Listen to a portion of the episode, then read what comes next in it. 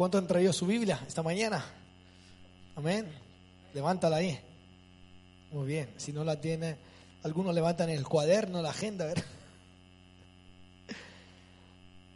Muchas veces salimos de nuestra casa sin Biblia y, no pasa nada. Vamos a trabajar, vamos a... Pero cuando viene a la iglesia, trae, trae tu Biblia, trae tu espada. Algunos salen sin dinero. ¿Te ha pasado que has salido sin dinero? Y estaba ahí mucha, mi esposa en el Mercadona con un carro de compra y cuando llega ahí se le había olvidado el dinero. Y justo aquel día la tarjeta, ¿verdad? No funcionaba. Me llama, ¿qué hago? Deja la compra ahí. y, luego regresas. Hoy en día es mucho más fácil, ¿por qué? Porque si no tienes dinero en efectivo puede pagar con el móvil. Lo que pasa es que yo a mi esposo todavía no le he puesto la tarjeta en el móvil, para, pa- por si acaso. ¿Has salido alguna vez de tu casa y, y te has olvidado la llave adentro? ¿Sí? ¿Y qué has hecho? ¿Te ha pasado? ¿A quién le pasa? ¿Quién ha dicho amén? ¿Sí? ¿Qué ha dicho André? Ah, tenía... Es alto, ¿no? El piso ahí. Wow.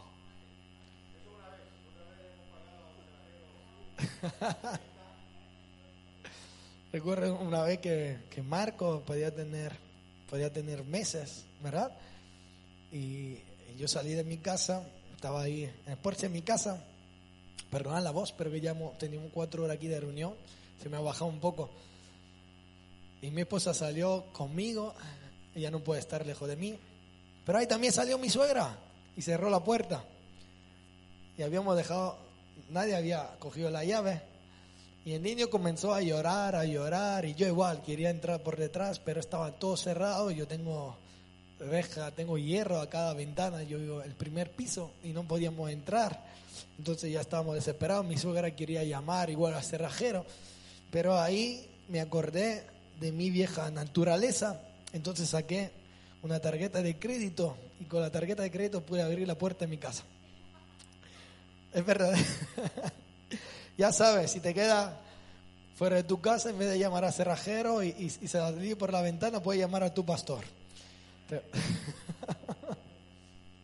¿Has salido de tu casa sin el móvil? ¿Sí? Esto no pasa menos, ¿verdad? No, no podemos olvidar la Biblia, no podemos olvidar el dinero, nos olvidamos incluso la llave del coche y luego entra otra vez a recogerla, pero muy pocas veces nos olvidamos del móvil, ¿verdad o no? Mi esposa, mi esposa no le pasa esto. Para mi esposa el móvil es algo que utiliza solo para urgencia. A veces, a veces, o, o va a abrir mi corazón. En la primera reunión no le he dicho, pero a veces me enfado porque cada vez que la llamo nunca contesta. Nunca. La a llamar a las 8, 9 de la mañana, 10 de la mañana, ella no me contesta. Luego a la hora ve la llamada ya me llama. Dice, ¿qué pasa? Dice, no, me estaba muriendo, me han a la UCI, pero no te preocupes, ya estoy bien. A veces me he enfadado, pero por otro lado digo, tiene una bendición porque eres libre de esta esclavitud. Muchas veces venimos aquí los domingos y, y, y sale a dejar el móvil en casa. Ella sale y si lo ve, se lo lleva. Si no, lo olvida. Y es una bendición. Pero cuántas veces salimos durante la mañana o tú que trabajas con el móvil, yo trabajo mucho por el móvil y estoy todo el día hablando también con vosotros. Yo llevo un cargador en la mochila para cargar tres veces el móvil si estoy fuera de casa. Lo cargo muchas veces. Pero te pasa que de repente te encuentras ahí en la escuela, en la universidad, tiene que llamar y te encuentras con la batería sin, con el móvil sin batería, ¿verdad? Tengo una pregunta para ti en esta mañana. ¿Cómo está la batería de tu corazón? ¿Cómo está tu batería? Pregúntale a tu vecino, dile, ¿cómo está tu batería en esta mañana? ¿Cómo te sientes? ¿Cómo te sientes físicamente? ¿Cómo te sientes espiritualmente? Tenemos que entender, tenemos la palabra de Dios dice que tenemos que examinar nuestra vida. Tenemos que conocer en realidad cómo nos sentimos día a día. Tenemos que saber si nos sentimos con la batería cargada 100%, ver- ¿verdad? Color verde, ¿cómo te sientes? ¿Te sientes verde en esta mañana? Estás al 100%, estás con ganas de alabar a Dios, de adorar a Dios. Tiene fe a pesar de todo lo que está pasando, que Dios pelea por nosotros, que Él está en control de tu vida, está en control de tu familia, de tu empresa, de tus hijos, que, que tiene ganas de comenzar la fiesta, que sabes que cuando Dios prepara una fiesta es para que tú puedas celebrar y puedas disfrutar esta fiesta. ¿Tiene ganas? ¿Estás al 100%? ¿O te sientes amarillo, como digo yo? Estás a un 70%. Estás pálido, te sientes chino. Y tiene fuerza, tiene ganas de alabar a Dios, tiene ganas de adorar, pero también tiene ganas de estar en tu casa, de descansar. Estás todavía con fuerza, pero sabes que estás llegando a nivel naranja. Estás ahí a, ¿qué podría ser? Un 45%. Te sientes ya un poco débil, un poco cansado, un poco agotado distraído. Y no es que si, tiene un color o otro es peor o, que eres pecador. No, no, no. ¿Cómo te sientes de verdad?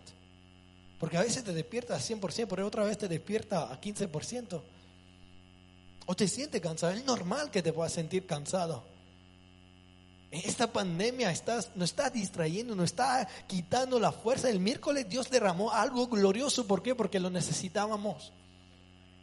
Porque la mayoría de nosotros estaba al color naranja y Dios vino y llenó nuestro corazón. Él se manifestó a nuestra vida de tal manera que salimos de este lugar otra vez verde, ¿verdad? Al 100%.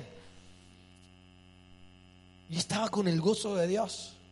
Y con la prisa de llegar a casa, era a las 10 menos 10 y a las 10 tenía que estar en casa.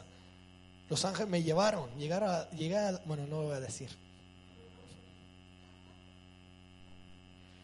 Si mi esposa me acaba de decir que estaba saliendo, digo, he sido transportado por el Espíritu, así como en, el Nuevo Testamento. Se me pasa que me ha pillado a mí el coche también.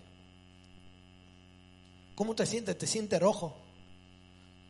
¿Te sientes que tu batería se está acabando? ¿Te sientes desgastado físicamente, emocionalmente? Porque muchas veces creemos que podemos estar fuertes espiritualmente y nos sentimos desgastados y, cuidamos nuestra espiritualidad y, descuidamos nuestro estado emocional. Descuidamos. O a lo mejor puedo decir, mira, pastor, yo venía a este lugar y yo me siento completamente apagado. Yo creo que estoy al 1% y me queda una hora de fuerza. Pregúntale a que está tú, ¿cómo te sientas? ¿A qué nivel estás? No tenemos que mentir, no tenemos que aparentar que estamos al 100% si estamos al 50%, al contrario. Yo le digo a mi esposa, cariño, hoy me siento al 25%. Voy a descansar o vamos a andar, vamos a pasear. Me pide, y, hay que saber decir que no para recargarte espiritualmente también para recargar tu estado emocional. ¿Por qué? Porque es, tiempo de despertar. Dios no está hablando hace varias semanas que es tiempo de ponernos en forma.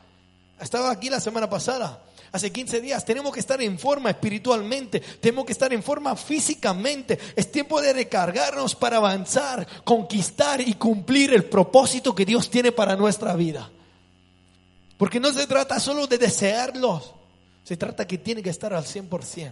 Tiene que creer en Dios, tiene que saber descansar, tiene que recargarte, tiene que cuidar tu vida, como hemos hablado durante la semana pasada. ¿Qué pasa cuando tu móvil se queda sin batería? ¿Qué tiene que hacer cuando tu móvil se queda así? Tiene que recargarlo. ¿Y qué pasa cuando nuestra vida espiritual, cuando nuestra vida física se queda sin batería? Tenemos que recargarnos. Necesitamos enchufarnos cada día a la batería del Espíritu Santo, a la conexión celestial, para recargar nuestra vida.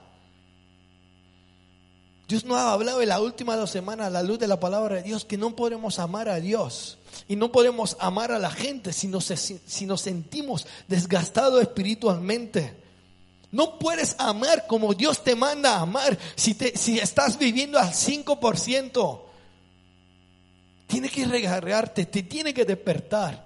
Y el Espíritu Santo lo está haciendo. Este viernes en mi tiempo devocional Dios me ministraba con este texto. Gálatas capítulo 5 versículo 6. Si lo que sí importa es que confiamos en... ¿Qué es lo que más importa en nuestra vida? Confiar en Cristo. Lo más importante tú irás a creer en Dios. Si tú crees en Dios, si tú confías en Cristo, entonces tú puedes cumplir lo que dice su palabra. Pero si tú no estás confiando completamente en Dios, estarás confiando en ti mismo y no podrás obedecer a lo que Dios te manda hacer. Lo más importante es que confiamos en Cristo y que esta confianza no hace amar a los. ¿Cuál es lo más importante? Amar a Dios. Y cuando tú amas a Dios, eres capaz de amar a los demás. Entonces quiere decir, como, como dicen los estudios, cuando tú estudias derechos, yo he estudiado años de derecho, te hacen estudiar la, frase, la oración al revés. Quiero decir, si lo más importante es confiar en Cristo y esta confianza no hace amar a los demás, significa que cuando tú no estás amando a los demás es porque no estás confiando en Cristo. Y si no amamos a los demás, no podemos creer que estamos amando a Dios. Si no eres capaz de amar a tu esposa, si no eres capaz de amar a tu marido, si no eres capaz de amarnos a lo que estamos aquí, si no eres capaz de amar a tus enemigos, no podemos creer que estamos amando a Dios. Y este amor no viene de nosotros, este amor viene de la confianza que le tenemos en Cristo. Quiere decir que cuando yo abro la palabra de Dios y Él me dice, yo te voy a preparar un banquete delante de tus enemigos, yo soy el que voy a pelear para ti. Cuando tú crees de verdad en esto, tú dices, ok Señor, lo único que voy a hacer, me voy a llenar de ti. Si estoy al 5%, me voy a llenar de ti. Si estoy al 50%, igual me voy a conectar otra vez. Porque yo quiero estar al 100%. Te quiero amar a ti con todo mi corazón, con toda mi fuerza, con toda mi mente. Quiero amar a mi prójimo como a mí mismo. Este es lo más importante que podemos hacer. Pero no podemos amar bien cuando nos sentimos desgastados espiritualmente y físicamente. No, somos capaces de amar bien cuando estamos sin batería. Nos esforzamos muchas veces para amar a nuestra esposa, nos esforzamos para amar a la gente y no nos damos cuenta que estamos viviendo un 5%. Y tenemos que cuidar nuestro corazón. La palabra de Dios dice eso sobre todas las cosas. Sobre todas las cosas. Tienes que cuidar tú. Porque de él emana la Hemos visto, hemos estudiado en la semana pasada cómo no podemos poner fuerte espiritualmente con el ayuno. Tiene que ayunar, tiene que abrazar el ayuno, tiene que, tiene que buscar por lo menos una vez a la semana separar del mundo para acercarte más de Dios. Te pone fuerte espiritualmente cuando vive tiempo de devocional con Dios, cuando tú te despiertas y dices, ahora tengo que cargar mi vida espiritual, mi tanque, para poder aguantar en las próximas 24 horas. ¿Cuántas veces sales de tu casa sin leer un versículo? ¿Cuántas veces sales de tu casa sin orar? Es como llevarte tu móvil y no lo has enchufado durante toda la noche. Y cuando lo necesitas te das cuenta que está al 5%. Necesitamos vivir tiempo de devocional con Dios. Necesitas buscar de Dios. Necesitamos leer, necesitamos grabar la palabra de Dios en nuestra vida. Si hace falta también escribirla como vimos. Es un ejercicio espiritual que nos pone en forma Necesitamos ser parte de una familia cristiana. ¿Por qué? Porque cuando tú vienes un domingo y luego por cualquier motivo no has podido venir el miércoles, tu batería va bajando y tú no vives un tiempo de devocional con Dios. No comes y lees de la palabra de Dios. Entonces tu batería el domingo recibe la administración de Dios en este lugar. Recibe la palabra de Dios. El amor de Dios te llena y tú te levantas y estás al 100%. Pero el lunes te despiertas, no te conectas con el cielo, no abres la palabra de Dios y tu batería, tu tanque comienza a Y martes igual. Y llega el miércoles y no puedes ayunar, te olvidas o te vas a trabajar. Llega cansado a tu casa, estás al 50% de batería y no vienes al encuentro. Y tu batería sigue bajando y así el jueves y el viernes. Y llega el sábado que estás a un 5% ya ha muerto completamente. Y entonces viene el domingo otra vez para enchufarte. Y hay muchos que se enchufan y se recargan de domingo a domingo. Y viven toda la semana viviendo un 5%. Dios no quiere esto. Dios no quiere que tú vivas a un 10%, a un 15 o a un 5. Dios te quiere al 100% cada día de tu vida. Y para esto la luz de Cristo tiene que resplandecer en tu vida todos los días. Sea tu luz. Tu luz sea aquel que me anima a amar tu voluntad, como hemos cantado. Tú luces aquel que ordena mi vida. Tú luces aquel que me recarga. Tu presencia, aquel que me lleva a tener plenitud de gozo y delicia tu diestra. La presencia de Dios recarga nuestra vida. Necesita estar en una iglesia local, necesita abrazar la visión, necesita entender lo que Dios está haciendo en el medio nuestro y ser parte de todo esto porque Dios lo va a hacer contigo también. Mañana comenzamos la fiesta. Tiene que ser parte de esto. No es algo que está pasando en Murcia, está pasando en esta casa, porque esta casa es parte del ministerio a la pie de rey. Yo soy pastor de esta casa, como soy pastor de Murcia, soy pastor de Águila. Como cada pastor es pastor de esta casa. Esta casa no, no pertenece ni a mí ni a ellos. Esta casa es de Dios. Y es Jesús aquel que edifica esta casa y la está edificando con todo un mover en todo el ministerio. Tiene que entender esta realidad. Sé parte de esta fiesta. Al final vamos, te vas a llevar un sobre de radio y televisión. Mira, para que el Espíritu Santo demuestre la cantidad como ser parte de esta fiesta. Necesitamos estar fuertes físicamente también. Hemos visto que cuidando nuestro cuerpo, controlando nuestro cuerpo, para que nuestro cuerpo no nos controle, esta es adoración a Dios. Vimos la semana pasada cómo es importante para no perder nuestra fuerza, para no descargarnos a un 3, un 4%, cuidar todo lo que entra en nuestra mente, en nuestra visual, la música que escuchamos mundana, serie, película que hoy tiene que ver todo con sexo. Y todo esto te bajando tu batería. Y luego viene y dice, Señor, lléname de ti. Y él dice, yo te quiero llenar, pero tú no te tienes que vaciar. Él te llena y nosotros no vaciamos. Él no va a llenar un tanque que lleva agujeros. Ponte en forma espiritualmente. Cierra todo agujero. Cuida el altar de tu vida. Y Dios está derramando algo precioso en esta casa.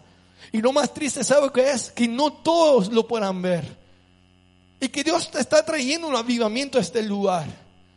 Y que muchos no lo puedan entender. No seas como aquellos que dijeron, tú pasaste por aquí, Él pasó por aquí, nosotros no lo vimos, no lo entendimos. Limpia tu cuerpo, cuida tu cuerpo, controla tu cuerpo, esta es adoración a Dios. Una buena alimentación, hacer ejercicio espiritual, descanso. Aprendemos a descansar en Dios, amado. Necesitamos aprender a descansar en Dios, a descansar físicamente para recargar nuestro tanque espiritual y emocional. Los domingos los tenemos que dedicar a Dios.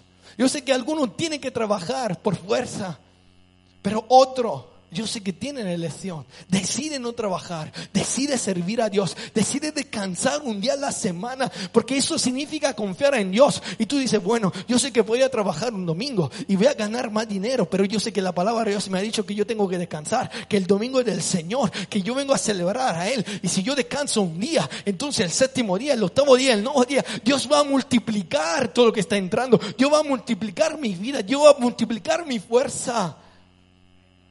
Lo más importante en nuestra vida es confiar en Dios. Y esta confianza nos traerá a amar a los demás. El pastor se ha puesto en forma y quiere que nos pongamos en forma también. Sí, claro que sí. Porque Dios nos está llamando a estar en forma. Dios nos está llamando a recordarnos, a vivir al 100%. Porque el miércoles yo ministraba proféticamente en este altar que en grandes cosas viene ya para este pueblo. Grandes cosas Dios está haciendo para nosotros. Y no lo podemos perder, lo tenemos que creer. Abre conmigo tu Biblia en Marcos capítulo 6, versículo 31. Este es nuestro texto principal esta mañana.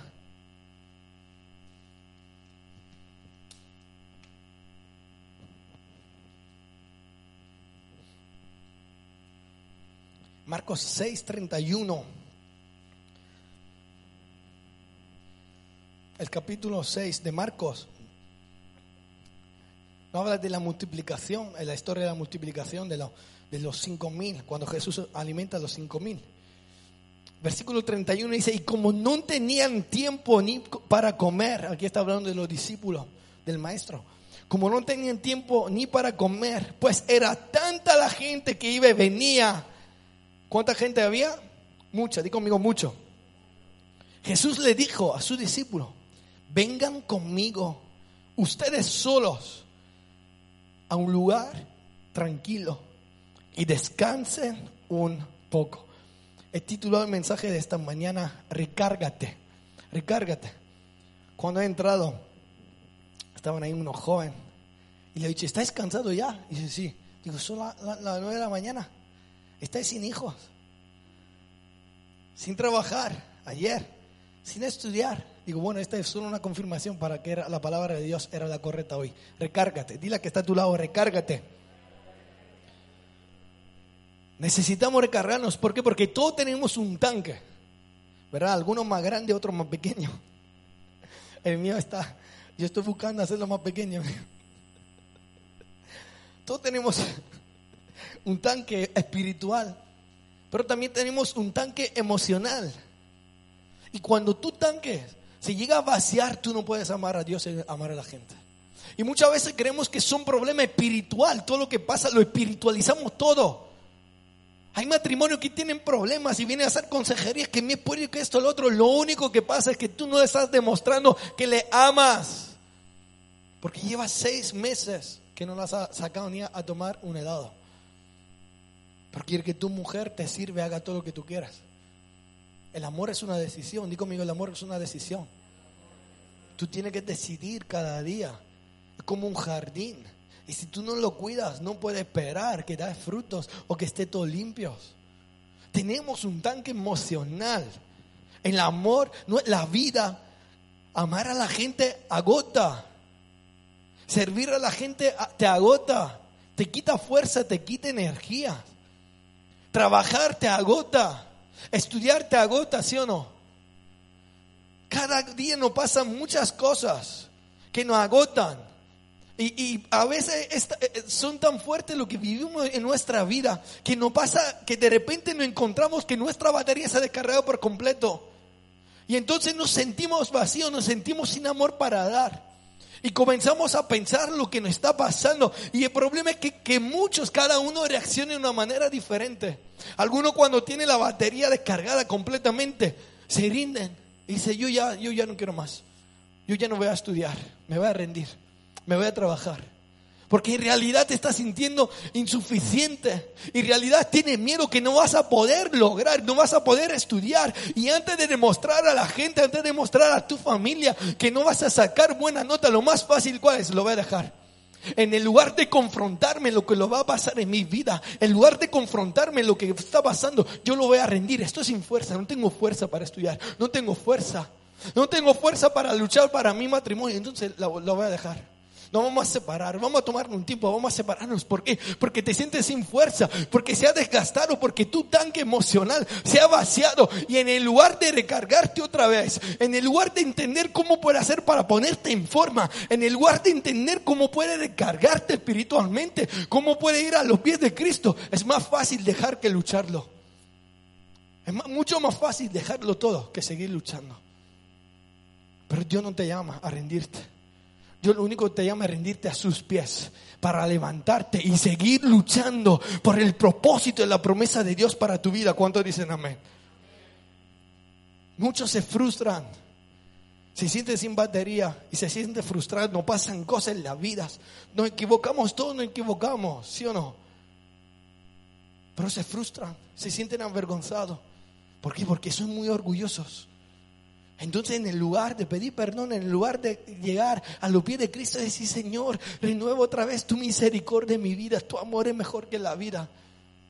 Muchas veces eh, eh, un simple perdón, un simple me he equivocado, terminaría, pero el enemigo está por detrás y te dice, mira, tú no vales, tu batería se ha acabado, ríndete, eres insuficiente, tú no vales esto, lo otro. Y uno de, de los problemas mayores que cometemos los hombres es que siempre nos vaciamos, siempre no, nos descargamos con la persona que más nos aman, con nuestra esposa.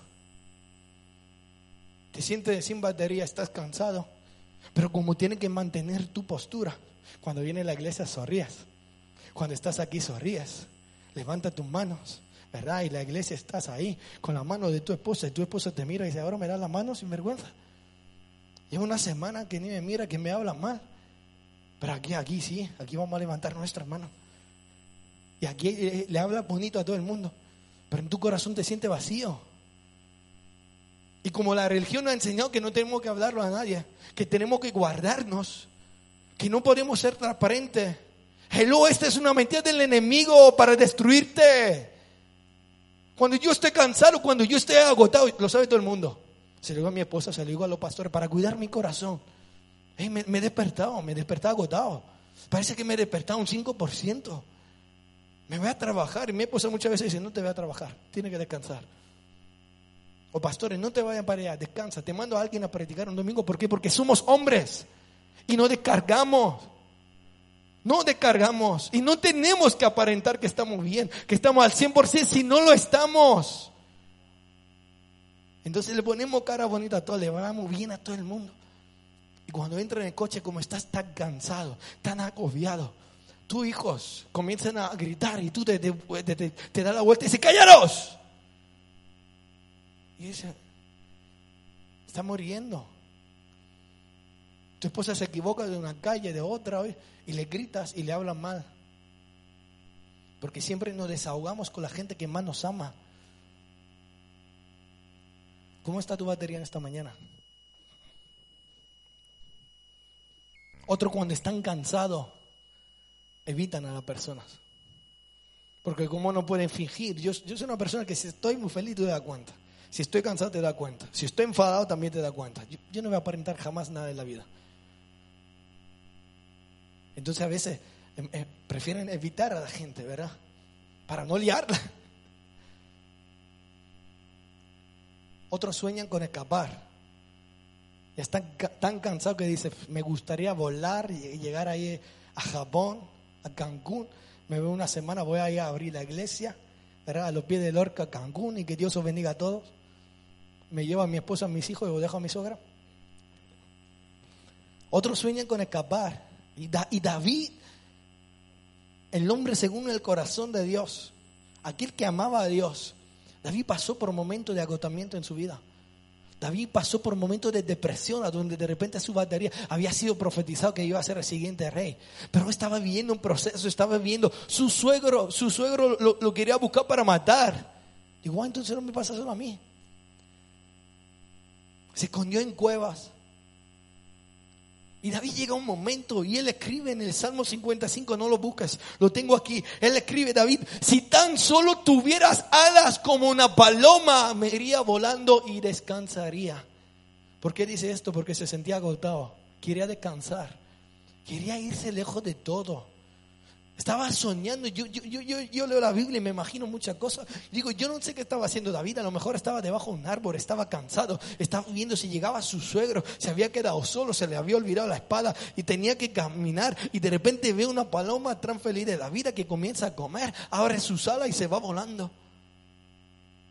Y dice, Señor, me gustaría ser como una paloma, me gustaría tener estas alas para poder irme lejos de todo y descansaría. ¿Te has sentido así alguna vez? No es pecado sentirse así. El pecado es no reconocernos. El pecado es no recargarte. El problema es que tú te quedes en el 5%. Hay cosas que vienen a tus vidas, hay problemas, hay muertes, hay noticias que de repente no le esperas y tú tan que emocional y espiritual baja al 100%. Pero en aquel momento tú necesitas entender que es tiempo de recargarte, que es tiempo de ponerte en pie, que es tiempo de ponerte en forma, es tiempo de creerle a Dios, es tiempo de decir, Señor, no puedo más, necesito tu misericordia, me siento agotado, me siento vacío, no puedo amar, necesito que tú me llenes Muchas veces me he sentido así. Muchas veces. Pero sabes que Dios siempre ha sido fiel y ha venido a llenar mi vida en el primer momento. El miércoles no imagináis lo que Dios derramó en este lugar si no estabais. Yo le decía a mi esposa, en el último momento le tuve que decir a mi esposa, no te puede venir. Estaba lista con los hijos y ella para venir a este altar. Pero claro, llamé al pastor y me enteré que a las 10, no es que teníamos que cerrar la iglesia, a las 10 teníamos que estar en casa. Y yo le mandé un mensaje a los aguadores y digo, wow. Digo, me voy solo, por si me para la policía. Digo, soy pastor ahí y no me ve ahí con toda la tribu en el coche. Ella se quedó cuando yo regresé, dijo, era tan fuerte la presencia de Dios. Fue un quebrantamiento, una llenura del Espíritu Santo. Yo, yo no recargó el miércoles. ¿Por qué? Porque lo necesitábamos. ¿Cuánto lo necesitaban? Para seguir amando a Dios y a las personas, tenemos que mantener nuestro tanque al 100%. Tenemos que mantener nuestra vida al 100% espiritualmente, físicamente y emocional también. No puede cuidar una cosa y descuida la otra. No puede estar ayunando, leyendo de la palabra de Dios y luego mirando cualquier serie o escuchando cualquier música. Estás descuidando en realidad lo que acabas de hacer. Lo estás tirando toda la basura para que lo entienda mejor. Y la Biblia nos da mucha sugerencia, la Biblia habla mucho sobre cómo estar al 100%, cómo, cómo recargarnos. Y rápidamente te quiero hablar de tres. La primera se encuentra en el texto que hemos leído, en el texto principal dice, y como no tenían tiempo ni para comer, pues era tanta la gente que iba a venir, Jesús le dijo, vengan conmigo, ustedes solo, ¿a dónde? A un lugar tranquilo y descansen. La primera sugerencia que nos da la Biblia para recargarnos es una quietud en nuestra vida. Necesitamos vivir tiempo de quietud. La, la palabra quietud tiene que ver con tranquilidad. Di conmigo tranquilidad equilibrio, paz, reposo, estabilidad, calma. Necesitamos vivir tiempo de tranquilidad en nuestra vida. Porque vivimos a un ritmo tan elevado, vivimos a un ritmo que no tenemos tranquilidad, que no tenemos paz, que no tenemos calma. Comenzamos una cosa y terminamos la otra. Nos movemos por un lado a otro, estamos trabajando todos los días. Y Dios nos dice, tiene que descansar el séptimo día para que multiplique la tierra, para que Dios te bendiga. Aprende a descansar y, y en este día. Necesitamos tiempo de vivir a sola con Dios. Necesitamos tiempo de tranquilidad, tiempo de paz. Necesitamos estos momentos de devocional antes de comenzar el día. David decía, antes que el sol comenzara a, amanecer, yo ya te estaba buscando, temprano yo te buscaré. Buscamos a Dios temprano, buscamos a Dios cuando todo el mundo está durmiendo. Me encanta despertarme y ver a mi familia que está descansando y yo buscando a Dios y comenzando a bendecirla a todos. Me encanta. Son mi tiempo de quietud a donde no escucho a nadie, ni a los niños gritar, ¿verdad? Estoy solo yo con Dios. Momentos de tranquilidad que te traen paz a tu corazón. Jesús mismo en el capítulo 6, Jesús muchas veces se alejaba de todo y tenía tiempo a sola con Dios su Padre. Él se alejaba de la multitud. De repente Jesús desaparecía. Y los discípulos ya habían aprendido. Estaba solo en el monte. Estaba solo ahí en la montaña estaba orando y él tenía un tiempo a sola con Dios. En este caso Jesús le dice a los discípulos que no tenía tiempo para comer. Le dice, mira, dejarlo a todos y vamos a descansar. Vamos solo nosotros. Vamos a un lugar tranquilo para descansar. Y muchas veces necesitamos apartarnos de todo. Muchas veces necesitas separarte del mundo. Tú solo con tus hijos, con la familia. Ir a un lugar tranquilo. A mí me encanta los domingos por la tarde. Yo, mi esposa y los niños y salimos de nuestra casa si no tengo que predicar por la tarde. Y no vamos a andar. Comenzamos a andar de Sangonera a la Sica hasta Sangonera a la Verde. Incluso en, día de aire hemos salido igual. Y damos gracias a Dios por la semana y con los niños disfrutamos y nos reímos y corremos y le hacemos broma a la mamá. Es necesario tener estos tiempos de tranquilidad. Salmo 46, 10 dice, estar quieto y conocer que yo soy Dios. ¿Cómo conocemos que Él es Dios? Estando... Muchas veces no conocemos a Dios porque no somos capaces de estar quietos. Yo he contado muchas veces, desde pequeño he sido un niño irrequieto, inquieto. Incluso tenía permiso para levantarme cada hora de clase e irme a pasear. Me escribieron, me, me dieron permiso. Hiperactivo, esta es la palabra. Me diagnosticaron un niño hiperactivo. Este no puede estar sentado cuatro horas. ¿Qué mató la escuela? Yo cada hora me levantaba y me iba a la oficina de la secretaria, como me gusta el ordenador, siempre se me daba bien. Desde pequeño yo comenzaba ahí a, a jugar con el ordenador. 15 días me metía otra vez para adentro. Y uno de mis grandes problemas en mi juventud, que no me dejaba conocer a Dios, es porque yo no, no podía estar quieto. Porque la presencia de Dios, más de 15 días no podía estar. Tenía prisa para hacer lo que Dios me mandaba. Si Dios me decía, vas a hacer esto, ok, me voy, espérate, todavía no he terminado.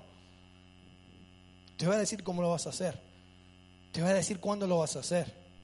Te voy a decir cómo lo vamos a hacer. Y muchas veces no le das tiempo a Dios a que te hable todo porque no sabemos estar quietos en la presencia de Dios. Estar quieto y conocer que yo soy Dios. He pasado tiempo en mi, en, mi vida, incluso de casado, cuando teníamos que tomar yo no estaba hablando y teníamos que tomar decisiones ministeriales, cambios ministeriales, cambio de iglesia, a donde Dios, yo necesitaba, Señor, dime cómo, dime cuándo, porque yo no entiendo nada, pero yo te creo. Y yo no decía, no te preocupes, te voy a hablar. Y yo me, llevaba a leer este versículo, estar quieto y conocer que yo soy Dios. Y digo que tengo que estar quieto, vámonos. Vámonos tres meses. Yo me quería a Italia, luego a Madrid y mi esposa dice, no, no, no, si tú te vas a Italia vas a seguir predicando, vas a seguir ministrando, vas a seguir dando consejería. Si te vas a Madrid vas a seguir predicando, vas a seguir, vamos a Dallas, en tu lugar de tranquilidad, en tu monte. Tres meses estuvimos ahí, hace tres años, justo en esta fecha, estábamos regresando, en marzo de 2008, por, no, 2008, no, 2018, 2018, estábamos regresando. Estar quieto y conocer que yo soy Dios. A veces estamos ahí cinco minutos y Dios ha decidido que te va a hablar en el minuto 13, porque así es Dios. Y a los diez minutos ya no eres capaz de esperar. Y a veces estamos en el punto donde Dios está a punto de hablar a nuestra vida o de derramar algo espiritual, pero como no somos capaces de estar quietos, nos levantamos porque nos gusta correr. Porque el mundo nos ha enseñado a correr. Estar quieto y conocer que yo soy Dios.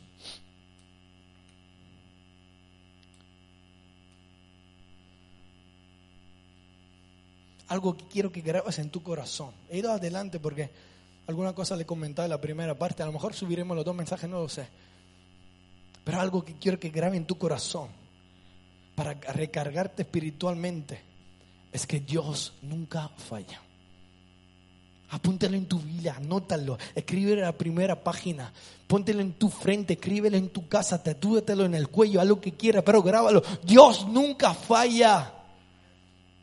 Incluso en los momentos de confusión de nuestra vida, en los momentos de dolores, en los momentos de tempestad, en los momentos donde no han pasado cosas muy difíciles, en medio de todo esto, yo necesito creer, necesito confiar que Dios nunca falla.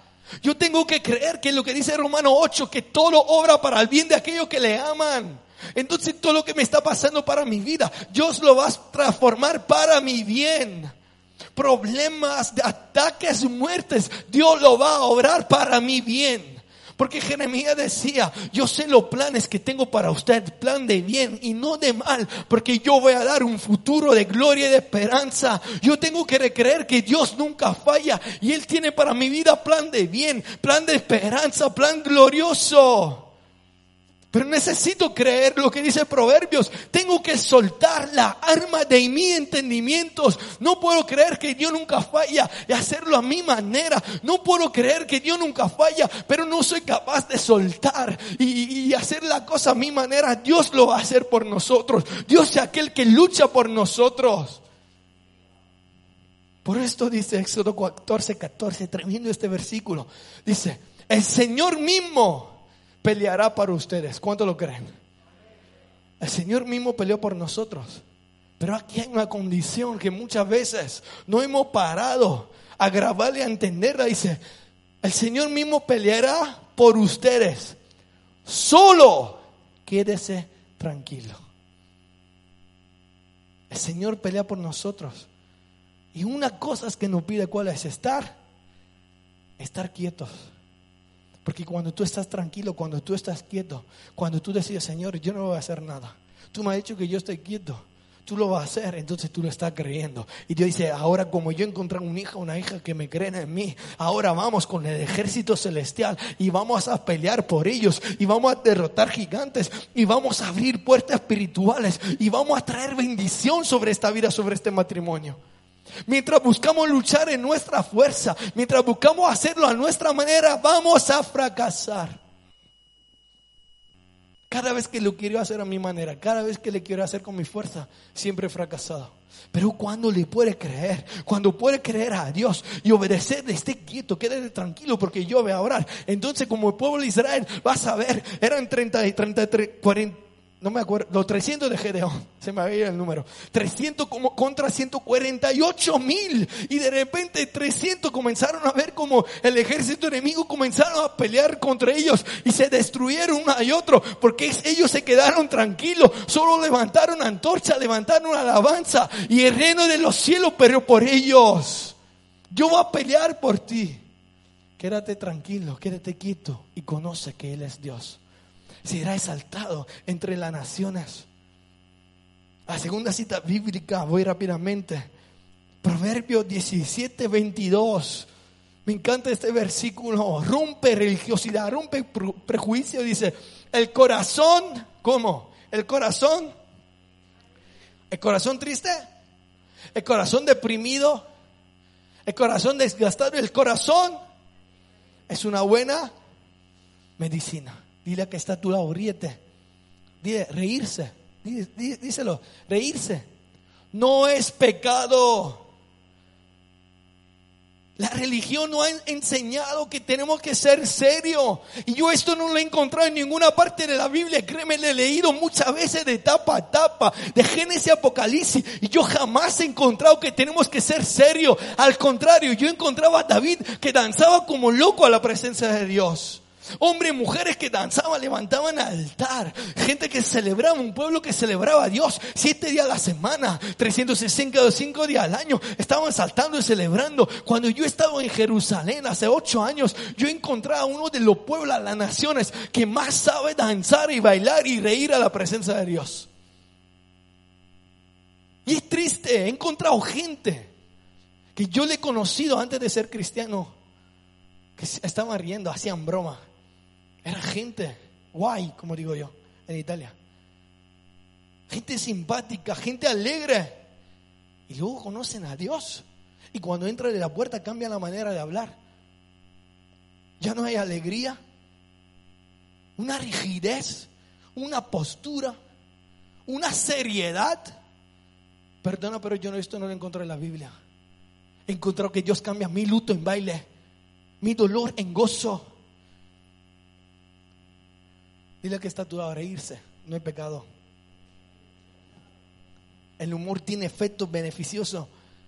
Ayer encontré un estudio que demuestra que cuando reímos se incrementa en el número, escúchame, de células T. Y esto eleva tu nivel de inmunidad que produce endorfina en tu cerebro. Cuando tú te ríes, más te ríes y más produces inmunidad en tu cuerpo. Por eso dije a mi esposa, por eso a mí me gusta hacer broma echa al adorador y digo, prepararos, va a ser un montón de broma. No quiero que ponéis malo. Me encanta la broma. Y por un tiempo me querían acondicionar a un sistema religioso. Me querían cambiar. Ahora hay broma y broma. He hecho alguna broma muy pesada. He hecho broma incluso que el padre todavía no lo sabe. Hemos hecho broma con, un grupo de hijos de pastores que mandamos a un pastor al hospital, pero bueno, esto es otra cosa. En un campamento, no, no fue una broma pesada, pero se convirtió en pesada. Teníamos 13, 14 años. Estábamos en un campamento de 2.000 jóvenes. Y era la última noche y el líder principal dice, mira, esta última noche la voy a liar a hacer lo que queráis. Se fue afuera a dormir. Se puso él en una silla, un joven que podría tener 40 años, y éramos todos adolescentes, y estaba afuera él durmiendo al aire libre, hacía frío. Y estaba ahí un grupo donde estábamos solo hijos de pastores. Y se me ocurrió una buena idea. Digo, ¿por qué no ponemos sábana encima de nuestra cabeza como fantasma? Lo rodeamos, éramos unos días. Lo rodeamos y comenzamos a gritar. Así lo vamos a asustar. No era una broma pesada. Ahora, lo que no sabíamos que este hombre sufría de corazón. 3 y 4 de la mañana, lo rodeamos, comenzamos a gritar y le dio un ataque de corazón. Llegaron los bomberos, policía, ambulancia, los padres, llegaron todos los pastores. ¿Quién han sido? Por un año no pudimos ir a ningún campamento, ni más conferencia. Hay broma, hay broma. Dios ya me perdonó. Por eso lo puedo contar con libertad. Hay broma, vamos a pensar que no lo puedo contar. Voy a contar solo al grupo de aguadores. en varias consejerías, en varias consejerías he hablado y le escuchaba hablar. Y Dios me mostraba, me revelaba algunas cosas. Y yo sanaba en aquel momento. Y a veces escuchaba el marido que le decía a la esposa, de esto nos vamos a reír juntos. Un día nos vamos a reír juntos. Y yo le decía, no, no, no. Comenzar a reír ahora. Si crees lo que Dios ha hecho en vuestro corazón, no esperaros a mañana, comenzar a disfrutar ahora, comenzar a reír ahora, comenzar a dar gratitud a Dios por lo que ha hecho en vuestra vida, lo que está haciendo. Dile que está a tu lado, dile, reírse no es pecado. Ahora dile, no te pases de la broma. y la tercera, la tercera sugerencia bíblica se encuentra en Mateo capítulo 11, versículo 19, uno de mis versículos preferidos. Dice, el Hijo del Hombre, está hablando de Jesús, el Hijo de Dios, el Hijo del Hombre, por su parte, ¿qué dice? Por su parte, festeja.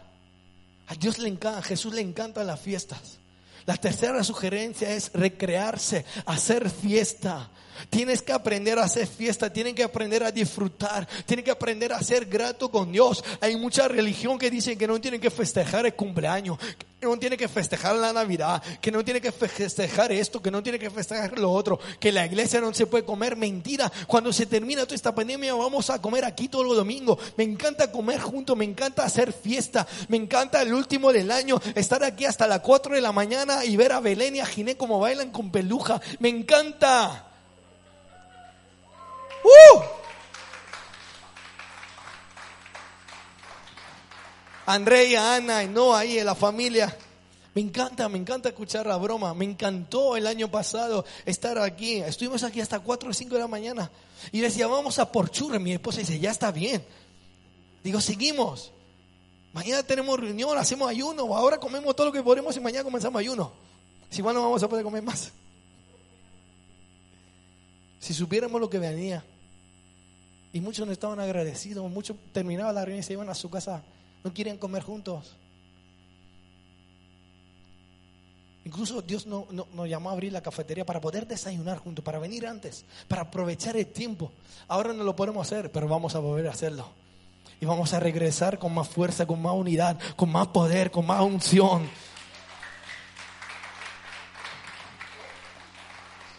Jesús fue, Jesús fue la, el, el, hombre más apasionado y más ungido que hubo en la tierra. Y a él le encantaba hacer fiesta. Él le decía, tú que eres un ladrón, baja porque yo me voy a comer a tu casa. Tú que eres una prostituta, venga, yo voy a entrar a tu casa. Jesús comía con la gente y esto le reventaba los, los sesos a lo religioso. Y hoy en día siguen haciendo lo mismo. Mira a estos cristianos que están comiendo en la iglesia. Mira a esta gente que lo único que hacen comer. Claro que sí. Porque cuando yo leo hecho, leo que todos los días se reunían y comían juntos y partían el pan y ministraban la palabra. No pienses en lo que piensa la gente, no, no te enfoques en lo que te va a decir la gente. Me encanta veros libres, disfrutar con peluja, así tiene que ser. Que nadie te cambie, que nadie te transforme. Aprende a reírte, aprende a disfrutar, aprende a hacer fiesta. Dios nos está llamando ahora, en los próximos 15 días a hacer fiesta. Haz fiesta, no es tiempo. Se está la gente muriendo, esto, el otro. Nosotros no hacemos fiesta, la hacemos porque Dios nos ha llamado a hacerla. No porque lo necesitamos o lo queremos, pero Dios sabe lo que necesitamos. Abraza la visión. Ríete de lo que el enemigo te dice. Cuando te viene a recordar tu pasado, tú recuerdas de tu futuro. Cuando te viene a decir tú has sido esto y lo otro, sí, sí, pero ahora en Cristo soy una nueva criatura. Sí, pero tú has sido pecador, eres un drogadito, sí, pero ahora soy hijo de Dios. Si tú has sido un mentiroso, has sido un borracho, eres un ladrón. Sí, pero ahora soy un hombre puro, un hombre honrado. Sí, pero tu padre ha de ser honrado a tu mujer. Sí, pero yo voy a ser diferente con la mía con mis hijos. Y de generación en generación mis labios van a alabar a Dios. Porque se rompió toda cadena del pasado, se rompió toda esclavitud, todo lo que el enemigo quiere hacer con mi vida. Mi abuelo, mi padre, drogaditos, mafiosos, ladrones, todo esto se rompió en la cruz del Calvario y ahí nació un nuevo hombre, un nuevo pastor, un nuevo padre que ha enseñado a sus hijos y de generación en generación yo en mi casa serviremos al Señor. Ponte de pie, dale un aplauso fuerte a Dios. El enemigo siempre te va a querer recordar cosas del pasado. El enemigo siempre te va a querer tener a un 5% de batería. El enemigo siempre te va a querer decir, eres orgulloso, eres mentiroso, eres esto, eres lo otro. No tiene fuerza, pero tú tienes que declarar, diga el débil fuerte soy, diga el pobre rico soy. Tengo un futuro, una esperanza en Cristo Jesús. Tengo un futuro diferente a mi pasado y a mi futuro. Y no importa si he venido sin batería, yo voy a aprender a recargarme cada día de mi vida. No importa si he estado al 5%, yo me voy a poner en forma espiritualmente y físicamente. Si yo no he podido controlar mi cuerpo, ataque, seducción espiritual, pornografía, en este tiempo yo voy a decir, vencer, voy a decidir aferrarme a la cruz de Cristo, tomar fuerza, recargarme y ser más que vencedor en Cristo.